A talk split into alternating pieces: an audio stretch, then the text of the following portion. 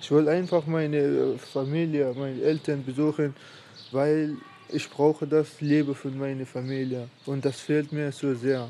Äh, aber ich komme nicht weiter. Y-Kollektiv.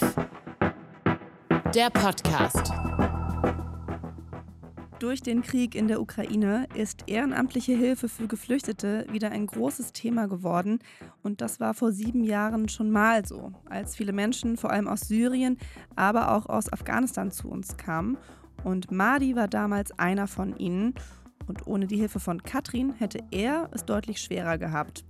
Um die Geschichte ihrer Freundschaft inklusive aller Herausforderungen geht es in dieser neuen Folge vom Y-Kollektiv Podcast von Funk hier in der ARD Audiothek. Ich bin Julia Rehkopf und heute ist bei mir unsere Autorin Vera Weber. Hi Vera. Hallo Julia. Wer sind denn Madi und Katrin und ähm, was ist das Besondere an ihrer Geschichte? Also Madi ist 2016 aus Afghanistan geflohen und lebt mittlerweile schon seit einiger Zeit bei Katrin und ihrer Familie in Zeitz. Das ist eine Kleinstadt im Süden Sachsen-Anhalts. Und Katrin unterstützt Madi schon ähm, von Tag 1 an. Also ihr Ehrenamt geht also weit über die akute Anfangszeit hinaus. Und eigentlich könnte auch alles gut sein. Madi hat einen Zeitsanschluss gefunden, er hat dort Freunde, einen Job und so. Aber er steckt auch in der Sackgasse. Was soll ich machen? Ich, ich komme nicht hier weiter. Manchmal ich fühle mich wie im Gefängnis, weil ich bin Ausländer. Madi fühlt sich wie im Gefängnis, weil er das Land nicht verlassen darf und er darf das Land nicht verlassen, weil er keinen Pass hat. Dabei versucht er seit Jahren an seinen Pass zu kommen, aber vergeblich. Und diesen Kampf kämpft er nicht alleine, sondern eben mit Katrin. Die wühlt sich mit ihm durch den bürokratischen Dschungel, ist aber auch emotional total involviert. Es sind halt auch Menschen und ähm, wie kann ich da jetzt sagen, wenn ich dort war und es geht ihm schlecht, ach, jetzt gehe ich nach Hause und mache mir ein schönes buntes Wochenende. Und da kann man nicht einfach sagen, so Türe zu und es geht mich jetzt nichts mehr an. Und darum soll es in dieser Folge auch gehen, denn ich habe mich gefragt, was bedeutet es wirklich, ehrenamtlich zu helfen und Menschen sogar in den eigenen vier Wänden aufzunehmen? Wo kommt man an Grenzen und wie schafft man es trotzdem? Du hast Madi ja nicht erst für diese Folge jetzt getroffen, sondern du begleitest ihn schon länger, seit einem Jahr ungefähr, glaube ich, weil du auch schon einen Film über ihn gemacht hast. Ne? Erzähl doch noch mal ein bisschen, wie ist dieser Film entstanden? Also ich habe im vergangenen Jahr eine Doku-Serie über eine Kreisliga-Fußballmannschaft gemacht. Die Kreisliga-Fußballmannschaft heißt Blau-Weiß Grana.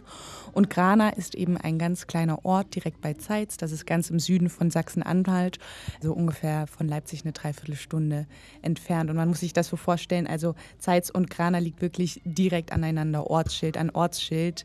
Und eigentlich leben auch alle, die bei Grana spielen, in Zeitz. Und deshalb ist das so eng verbandelt. Und in They Call Us Ausländerteam geht es natürlich um Fußball und Vereinsleben. Aber vielmehr spielen die Themen Rassismus in der ostdeutschen Provinz eine Rolle. Es geht vor allem um Fremdsein und Hass, um Identität, Zusammenhalt und um Heimat. Also ihr könnt die Serie auch gerne in der ARD-Mediathek mal anschauen. Und im Zuge dieses Filmprojekts habe ich eben auch Madi auf dem Fußballplatz kennengelernt. Ich bin Madi Hosseini. Ich komme aus Afghanistan. Ich bin 24 Jahre alt. Ich spiele Mittelfeld. Für das Team Blau-Weiß-Grana spielt er seit 2017 im Mittelfeld. Und wenn er auf dem Platz steht, dann ist er total leidenschaftlich bei der Sache. Also man könnte auch schon sagen, ein bisschen impulsiv, denn manchmal verliert er den Ball, weil er den Gegenspieler unbedingt austricksen will. Und dann spielt er zu spät ab und ärgert sich sehr. Und äh, dann wiederum strahlt er aber total beseelt, wenn er ein gutes Spiel gemacht hat und zum Erfolg der Mannschaft beigetragen hat. Also ähm, man merkt ihm wirklich an, wie sehr er Fußball liebt. Und wie ist Madi überhaupt Teil von dieser Mannschaft geworden? Also nicht weit vom Sportplatz äh, gab es eine Flüchtlingsunterkunft, die gibt es heute nicht mehr oder beziehungsweise ist heute nicht mehr bewohnt, aber damals waren dort viele junge Männer untergebracht, die total oft auf dem Nebenplatz des SV Blau-Weiß-Grana äh, Fußball gespielt haben.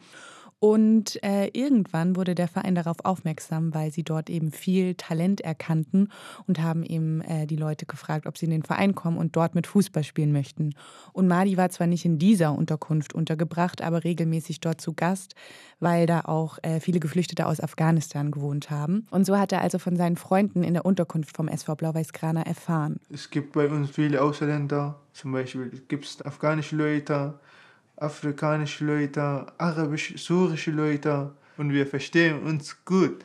Und dafür ist für uns bisschen wie, wie Heimat. Und insgesamt sind mittlerweile zwölf Nationen im Verein vertreten. Das heißt, die Mannschaft wurde also ziemlich schnell sehr divers. Und damit hatten dann wiederum andere Mannschaften ein Problem. Deshalb gab es dann auch ziemlich schnell die Zuschreibungen Ausländerteam oder auch Schwarz-Weiß Ghana. Und bei diesen Zuschreibungen allein ist es ja aber nicht geblieben. Ne? Also die Mannschaft hat ja richtige rassistische Anfeindungen bekommen und es gab Spielboykotte und offenen Rassismus auf dem Platz. Also ich habe die Filme auch gesehen, auf jeden Fall eine Empfehlung auch von mir. Und Madi hat mit der Mannschaft eben viel durchmachen müssen, ist aber trotz allem in der Mannschaft geblieben. Warum? Also für Madi war und ist es eben sehr wichtig, Teil dieser Mannschaft zu sein, weil Fußball und Vereinsleben vor allem eben auch soziale Teilhabe bedeutet. Denn ganz ehrlich, dort im Zeitz ist auch sonst nicht viel geboten für junge Leute. Im Verein zu sein, Fußball zu spielen, bedeutet auch Geborgenheit, Wertschätzung, Freundschaften. Äh, Madi hatte Erfolgserlebnisse und vor allem eben Spaß. Und das gibt Halt. Und dieser Halt ist wichtig, weil eben nicht alles so gut für ihn läuft. Dazu komme ich aber gleich noch. Und neben Fußball ist Katrin die wichtigste Stütze für Madi. Ich habe sehr, sehr großes Glück gehabt, dass ich Katrin kennengelernt Wirklich hat mich viel geholfen. Ja, die kommt sich wie, wie Mutter für mich. Also Katrin, muss man sich vorstellen, ist so eine ganz schicke, emsige mit 50erin. Die hat wirklich keine ruhige Minute, die buselt die ganze Zeit, die arbeitet in der Boutique, hilft manchmal in der Firma ihres Mannes aus, hat zwei Kinder, kümmert sich um ihre Eltern und natürlich hilft sie Madi, wo sie nur kann. Und äh, als Madi von den Behörden nach Zeitz verteilt wurde. Das ist so ein, so ein Behördendeutsch, ne? Man, man wird verteilt. Ja, ganz schrecklich, Furchtbar, dieses Wording. Ja. Aber Madi hätte natürlich wahrscheinlich, als er nach Deutschland gekommen ist, sich jetzt nicht Zeitz als Wohnort ausgesucht. Er ist also dort gelandet. Und äh, als er eben dort angekommen ist, war Katrin, glaube ich, fast die erste Person, die er kennengelernt hat. Und umgekehrt war es genauso. Also Madi war die erste Person mit Fluchtgeschichte, mit der Katrin dann so intensiv zu tun hatte.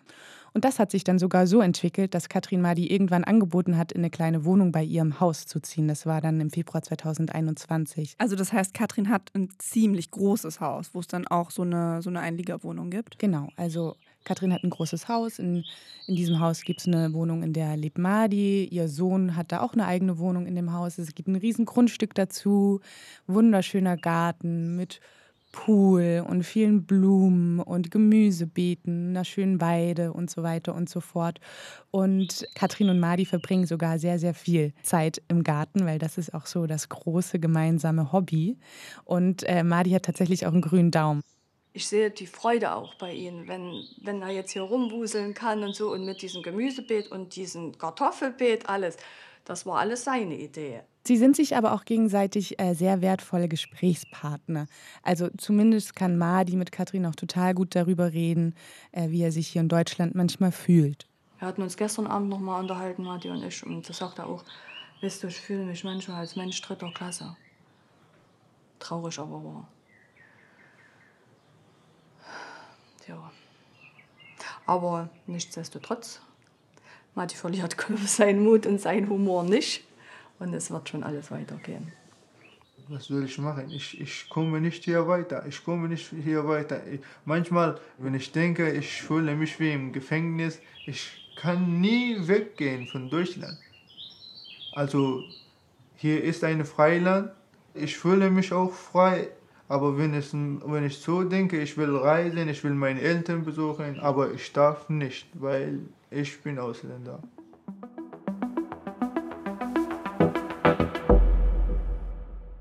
Es ist jetzt schon das zweite Mal, dass wir von Madi gehört haben, dass er sich hier wie im Gefängnis fühlt. Das sind ja schon ganz schön krasse Worte, die er da wählt.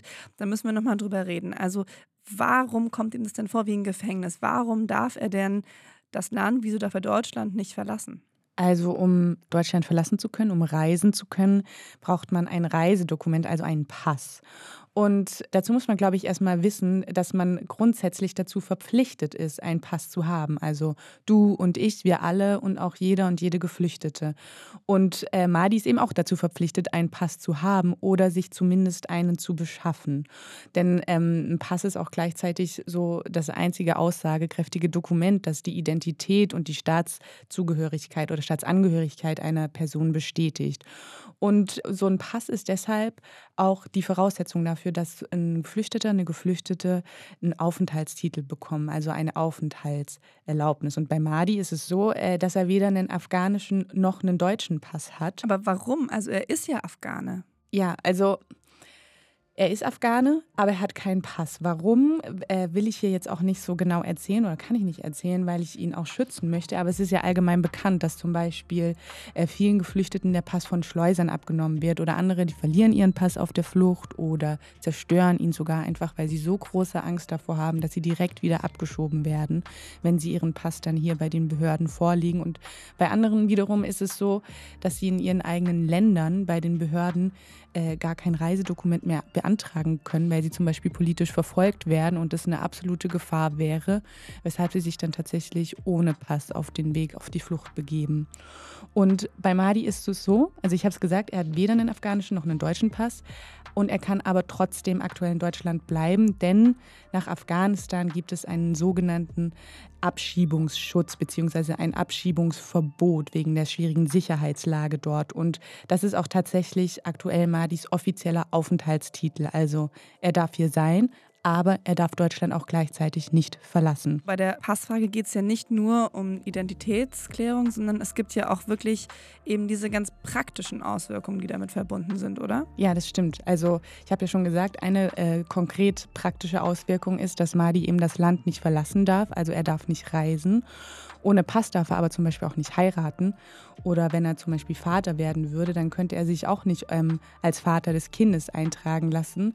Für manche gilt dann auch noch äh, ein sogenanntes Beschäftigungsverbot, also dass sie nicht arbeiten dürfen. Das ist bei Madi zum Glück nicht der Fall, äh, denn er hat schon seit Jahren einen festen Job als Bauhelfer, zahlt ganz normal Steuern und so weiter. Also das geht, ne? ganz normal Steuern zahlen und in seinem Fall arbeiten. Das ist möglich, nur an den Pass kommt er halt nicht ran. Und den Pass braucht er aber ganz dringend, damit er seine Eltern besuchen kann denn die hat er schon seit fast sieben Jahren nicht mehr gesehen. Also grundsätzlich können wir festhalten, Dinge, die für uns ganz selbstverständlich sind, nämlich zum Beispiel zu reisen, zu heiraten, Eltern zu sein und das offiziell eintragen zu lassen. Das alles geht für Madi aktuell einfach gar nicht. Aber du hast gerade gesagt, er möchte seine Eltern besuchen. Leben die denn noch in Afghanistan? Also ein Großteil seiner Familie lebt mittlerweile im Iran. Ich glaube, er hat nur noch eine Schwester, die in Afghanistan wohnt. Seine Eltern und auch anderen Schwestern, die sind aber auch schon vor einiger Zeit vor den Taliban geflohen. Und er will also auf gar keinen Fall zurück nach Afghanistan, sondern einfach seine Eltern im Iran besuchen. Wie ist denn aktuell der Kontakt zu seiner Familie? Also kann er mit denen denn regelmäßig sprechen? Ja, ja, auf jeden Fall. Also äh, mit seiner Mutter hatte er an den Wochenenden immer feste Telefondates und mit seinen Schwestern ist er täglich über Social Media und so weiter in Kontakt. Und er bemüht sich wirklich, wirklich sehr, dass das auch nicht abreißt. Und das ist gar nicht so einfach, äh, weil es in Madis Familie eben unterschiedliche Fluchtgeschichten gibt und die Familien zum Teil in unterschiedlichen Ländern auch zerstreut lebt. Und dazu will ich und kann ich jetzt aber auch nicht mehr sagen, weil mir ist es natürlich ähm, wichtig, die komplette Familie zu schützen. Auf jeden Fall. Aber hat Madi denn jetzt überhaupt irgendeine Chance, an den Pass zu kommen oder ist er da jetzt einfach in der Sackgasse gelandet, dass der nicht rauskommt? Also, Madi tut alles dafür. Und äh, nach vier Jahren Bemühungen sah es letztes Jahr im Sommer auch ganz okay aus, kann man sagen. Also klar, die Lage in Afghanistan war auch zu dem Zeitpunkt schon sehr, sehr angespannt. Aber für Madi und Katrin war zumindest nicht absehbar, dass die Zusammenarbeit mit den afghanischen Behörden noch schwieriger oder sogar unmöglich wird. Also das heißt im Sommer, bevor die Taliban die Macht wieder übernommen genau, haben. Genau, genau. Und dann gab es eben diese Machtübernahme der Taliban im August und es wurde Herbst und dann auch so langsam Winter. Und in dem Zeitraum hat sich dann auf jeden Fall abgezeichnet, dass es sehr, sehr schwierig werden würde. Und deshalb hat sich Katrin dann auch um einen Anwalt gekümmert, der helfen soll. Und ich war dabei, als die Madi darüber informiert. Und das war dann schon im Dezember 2021, kurz vor Weihnachten.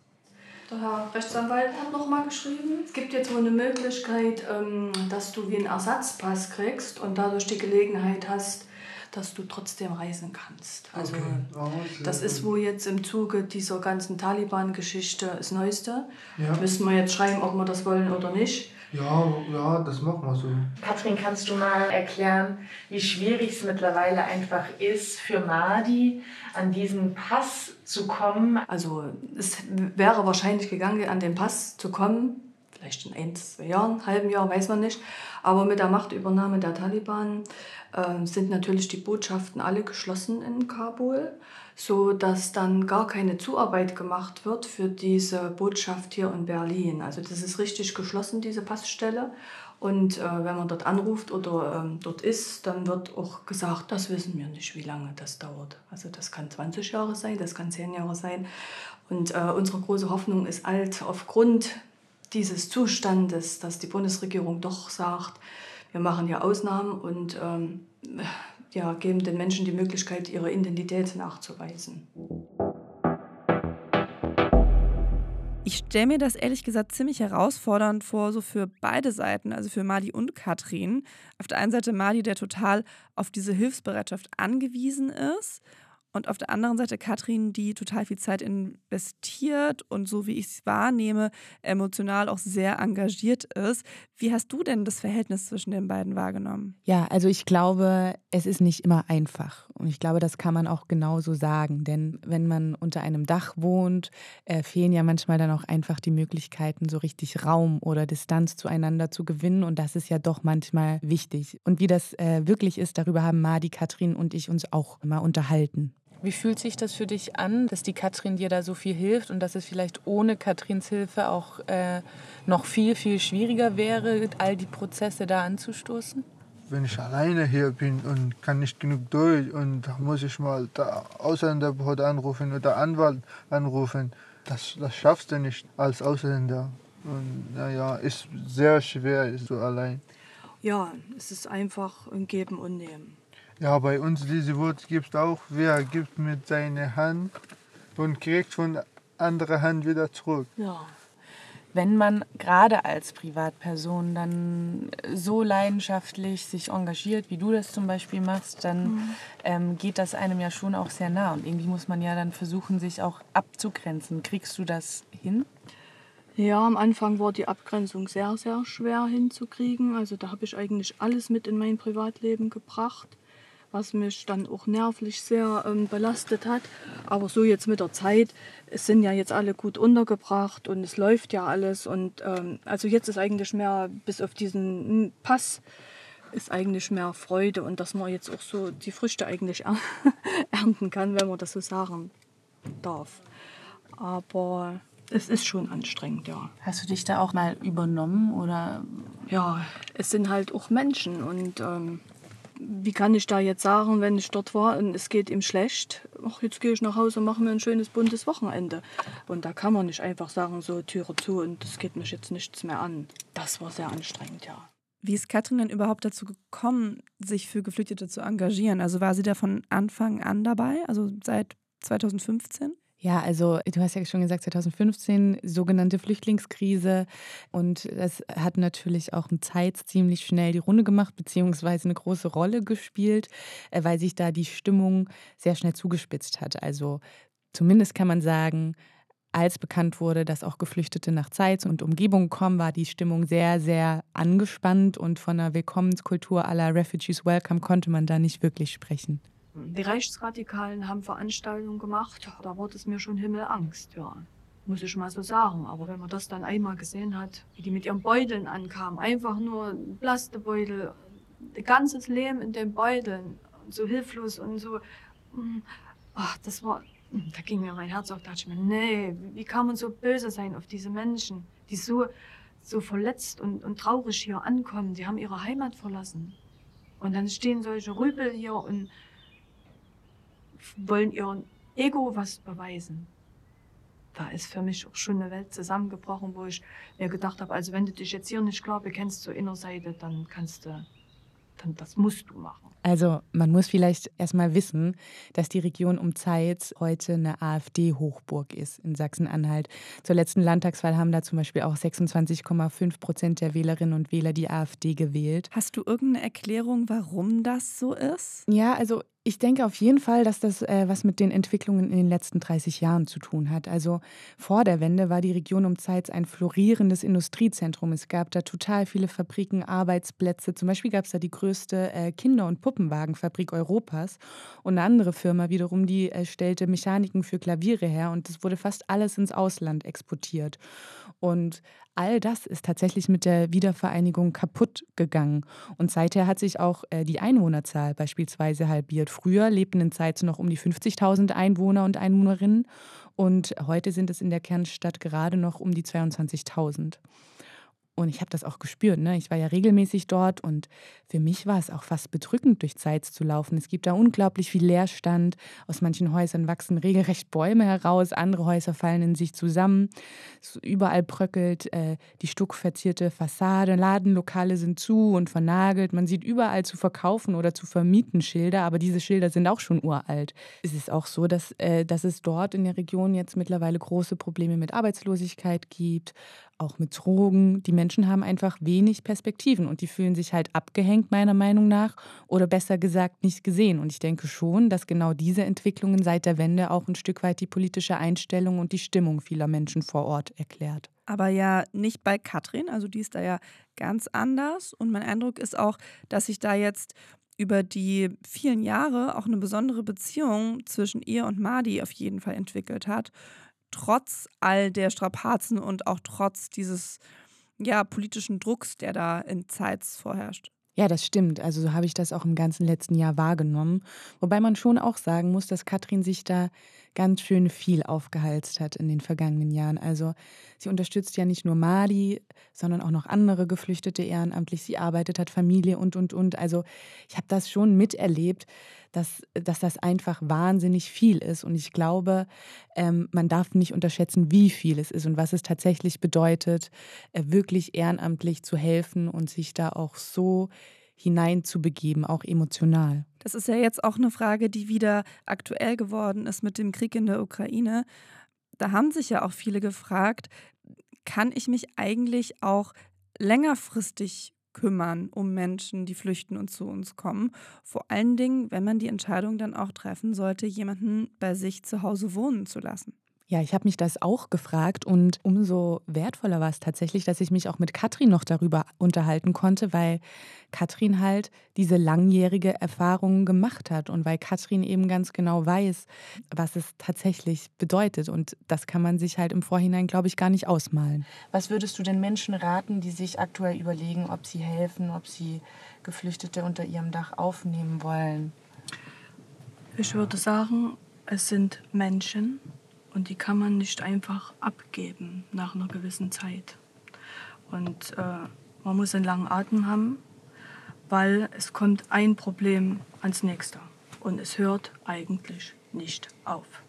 Wenn ich jetzt gesundheitlich nicht angegriffen wäre, hätte ich mir natürlich schon eine Familie geholt. Das ist schon klar, weil man einfach das Elend ja auch nicht erträgt.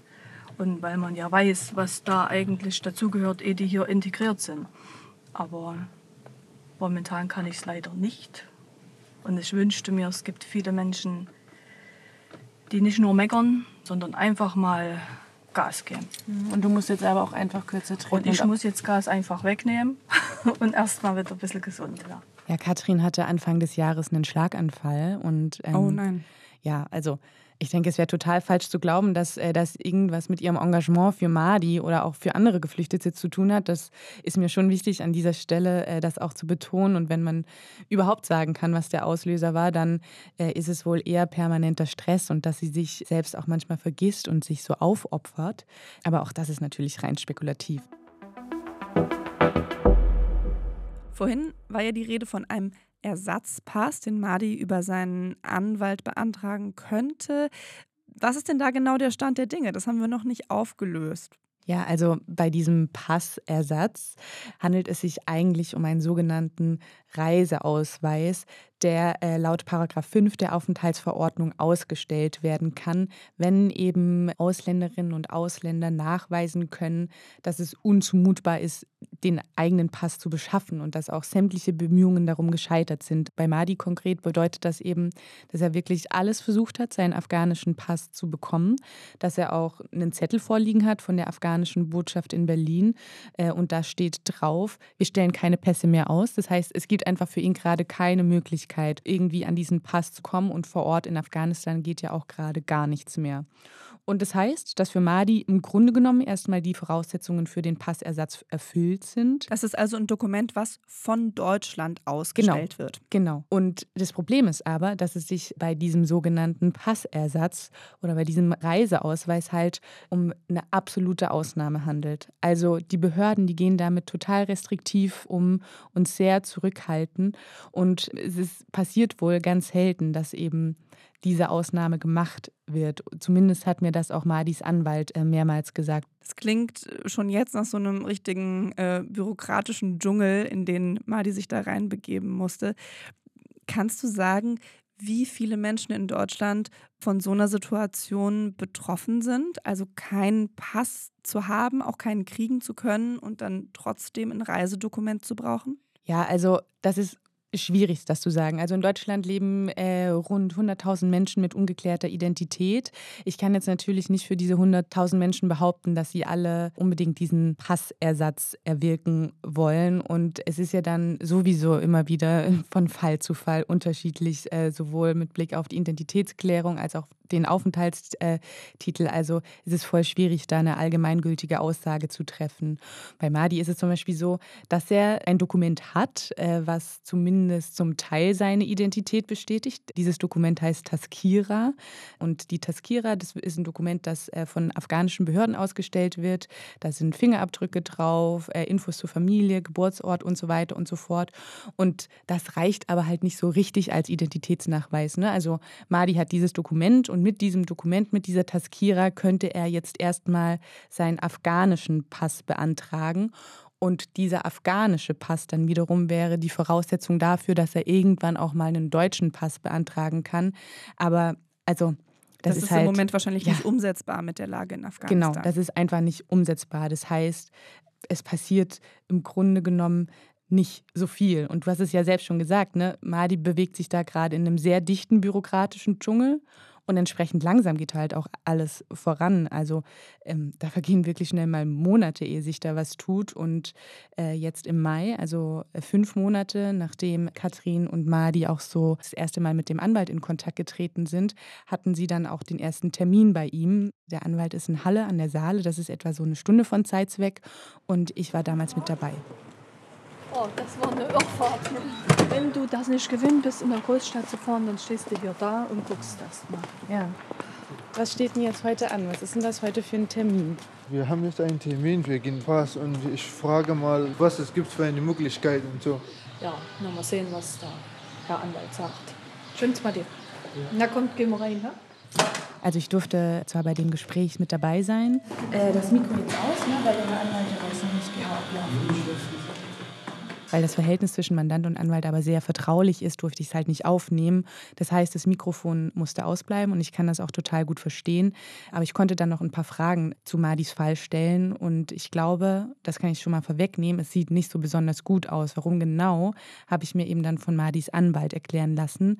Der möchte gerne unerkannt bleiben und nicht namentlich erwähnt werden. Das heißt, er bleibt der Herr Anwalt. Im konkreten Fall ist es jetzt so, dass seit der Machtübernahme der Taliban im August letzten Jahres die Verwaltungsstrukturen in Afghanistan nicht funktionieren. Die Botschaft stellt in der Regel, und so war es ja auch bei ihm, Schreiben aus, dass keine Pässe ausgestellt werden. Das ist die Situation und man muss jetzt mal gucken, ob man ähm, bei der nächsthöheren Behörde da weiterkommt. Ähm, ich bin grundsätzlich pessimistisch, das sage ich auch ganz offen, weil mein Eindruck der ist, dass ähm, alle Verfahren, die in Bezug auf Afghanistan laufen, ausgesessen werden. Das hat praktische Gründe, weil man letztendlich dort abwarten will, wie sich das Ganze weiterentwickelt und wie sich auch die Verwaltungsstrukturen aufbauen. Das heißt, wenn ich ihn jetzt richtig verstanden habe, dass für Madi jetzt erstmal alle Hoffnungen wieder geplatzt sind. Also, dass er keine Chance hat, an dieses Dokument, an diesen Passersatz zu kommen. Ja, also zumindest ist es außerordentlich schwierig, daran zu kommen. Also, die werden es schon noch weiter versuchen, aber dann vergehen wieder Monate oder vielleicht eben Jahre. Und dieser Termin bei dem Anwalt war schon echt ein ganz schön krasser Dämpfer. Also zumindest war die Stimmung danach total getrübt. Ich habe keine Ahnung. Bist du enttäuscht? Na klar. Guck mal, sieben Jahre. Es geht ja nicht bloß um das Reisen, es geht ja eigentlich auch darum, dass verschiedene Familienangehörigen in diesen Ländern, wo sie herkommen, auch krank sind. Sie könnten sie vielleicht das letzte Mal sehen und dass da keine Möglichkeit besteht, Meine Mutter hat so schwere Unfall gehabt für drei Jahre eher und momentan auch ist sehr krank. Ich will einfach meine Familie, meine Eltern besuchen, weil ich brauche das Leben von meiner Familie und das fehlt mir so sehr. Aber ich komme nicht weiter. Und das ist schon sehr belastend, auch für die eigene Seele, ja, weil man eigentlich ja, nicht weiterkommt. Dann hinterfragt man natürlich die ganze Arbeit und ähm, ist eigentlich nur noch Auffangstation von Traurigkeit. Also die Stimmung ist da ja gerade sehr gedrückt und das klingt auch ziemlich aussichtslos. Weißt du, wie aktuell die Lage ist bei Madi und auch bei Katrin? Ja, also Katrin, die war gerade in Reha und versucht sich zu erholen. Madi kümmert sich auch ganz liebevoll um sie und bewundernswerterweise lassen sich die beiden echt nicht unterkriegen. Also Katrins und Madis Leitspruch ist wirklich, die Hoffnung stirbt zuletzt. Und das klingt irgendwie total kitschig, aber ich finde es auch einfach nur beeindruckend, vor allem auch, äh, wie sie sich gegenseitig durch schwierige Zeiten tragen und unterstützen. Katrin hat mir zum Beispiel auch noch eine Sprachnachricht aus der Reha geschickt, direkt aus dem Thermalbad. Hallo, ich spreche jetzt mal kurz drauf. Hintergrund für der Badgeräusche. Der Matti war gestern hier, hat mich besucht und dann saßen wir hier im Garten, in dem Kurgarten. Und äh, da war so Blasmusikkonzert. Schrecklich. Ich sage, na Matti, wie ist denn dir das jetzt hier mit den alten Leuten? Da sagt er doch, das stört mich gar nicht. Hauptsache, wir sind zusammen. Ja. Naja, wäre aber nichtsdestotrotz. Heute ist er mit eingeladen bei meiner Mutti. Die kocht heute für alle. Und er gehört ja mit zur Familie. Und gut ist. Ja, ich denke, dass zumindest die Geschichte von Madi und Katrin zeigt, wie sehr man auch daran wachsen kann, wenn man hilft und supportet, auch wenn es manchmal ganz schön unter die Haut geht oder man äh, an Grenzen stößt. Und ich denke, dass vor allem klar wird, wie viel Verantwortung tatsächlich damit einhergeht. Verantwortung, die man auch nicht so einfach wieder abgeben kann. Wie geht es denn jetzt bei Madi weiter? Also welche Pläne hat er denn jetzt erstmal aktuell für die, ja, für die nähere Zukunft? Also äh, für die nähere Zukunft hofft er, dass er seine Mutter nach Deutschland einladen kann. Also wenn er sie nicht besuchen kann, dass sie zumindest eine Reise nach Deutschland machen kann. Die Aussichten aber, dass sie ein Visum erhält, die sind eher schlecht. Äh, Madis Anwalt meinte zum Beispiel, dass ihr kein Visum gegeben wird, wenn auch nur der leiseste Verdacht bestünde, dass äh, sie dann nicht mehr zurück in den Iran reisen könnte. Außerdem muss Madi dann auch nachweisen, dass er für alle Reisekosten, Unterbringung, Verpflegung und so weiter aufkommt. Also es ist mal wieder sehr kompliziert und deshalb kann es auch einfach passieren, äh, dass es noch Jahre dauert, bis er seine Eltern wieder sieht. Und ähm, ich denke, deshalb kann man eigentlich nur für und mit Mahdi hoffen, dass die Verwaltungsstrukturen in Afghanistan bald so stabil sind, dass zumindest die Botschaften wieder ihre Arbeit aufnehmen und er vielleicht eben auf diesem Wege seinen Pass beantragen kann. Äh, wenn das nicht passiert, und da bin ich tatsächlich nicht besonders zuversichtlich, äh, muss es meiner Meinung nach für Menschen aus Afghanistan eine Ausnahmeregelung geben. Also eine Ausnahmeregelung von der Ausnahmeregelung, nämlich dass eben vielleicht von diesem Passersatz öfter Gebrauch gemacht werden kann. Und da ist natürlich dann konkret die Politik gefragt. Weil, also muss man ja mal so sagen, es ist schon absurd. Es besteht Passpflicht, man muss sich einen Pass beschaffen. Madi als normaler Steuerzahler tut alles dafür, um dieser Pflicht nachzukommen. Und am Ende sitzen die Behörden dann doch die Sache aus, obwohl es eben ein Instrumentarium gäbe, das diesen Menschen, also Menschen wie Madi, total helfen würde, nämlich eben dieser Passersatz. Aber naja. Was ich sonst noch erzählen kann, ist, Madi spielt immer noch Fußball beim SV Blau-Weiß Grana und zumindest auf dem Fußballplatz hat sich einiges getan. Also für mich, den Film hat sehr viel geändert. Also wo wir jetzt spielen, die sind Leute, ist viel nett geworden zu uns. Also es gibt noch Mannschaften, noch nicht mit uns so ganz klar gekommen, aber gibt auch die Mannschaften und Leute auf Platz, die behandeln uns wie eine Menschen und nicht wie ein Ausländer, weil wir sind alle Menschen und jeder will Spaß haben bei Sport und Fußball und alles. Das ist schön zu hören, dass euer Film was bewirken konnte für die Mannschaft und vielleicht ja dieser Podcast auch noch ein bisschen was. Ja, das war auch das Berührendste für mich, so, ne, dass Madi erzählt hat, dass sich so wirklich ein kleines bisschen in seinem Leben dadurch positiv verändert hat. Und Madi hat auch noch einen großen Traum für seine Zukunft in Zeitz, denn er möchte auch tatsächlich unbedingt dort wohnen bleiben.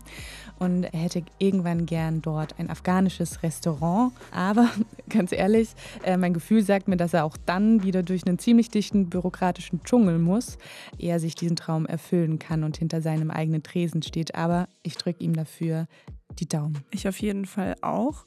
Vielen Dank für die Geschichte, Vera. Gerne. Und auch heute gibt es wieder einen Podcast-Tipp von mir. Und zwar Schreib mich ab. Das ist ein interaktiver Hörspiel-Podcast, der auf Recherchen des Bayerischen Rundfunks beruht. Im März 2021 fand der Sender nämlich raus, dass eine deutschlandweit eingesetzte Lern-App große Sicherheitslücken aufgewiesen hatte. Und basierend auf diesem realen Fall erzählt der Podcast gemeinsam mit den Zuhörenden die Geschichte rund um Henry weiter. Henrys Daten landen nämlich plötzlich im Schulnetz. Netzwerk. Wer dahinter steckt, wer ihn erpresst, das alles erfahrt ihr in der ARD Audiothek und überall dort, wo es Podcasts gibt. Und überall dort gibt es auch nächste Woche Freitag eine neue Folge von uns, dem Y-Kollektiv Podcast. Ich freue mich, wenn ihr wieder reinhört. Bis dahin, tschüss. Y-Kollektiv. Ein Podcast von Funk, von ARD und ZDF.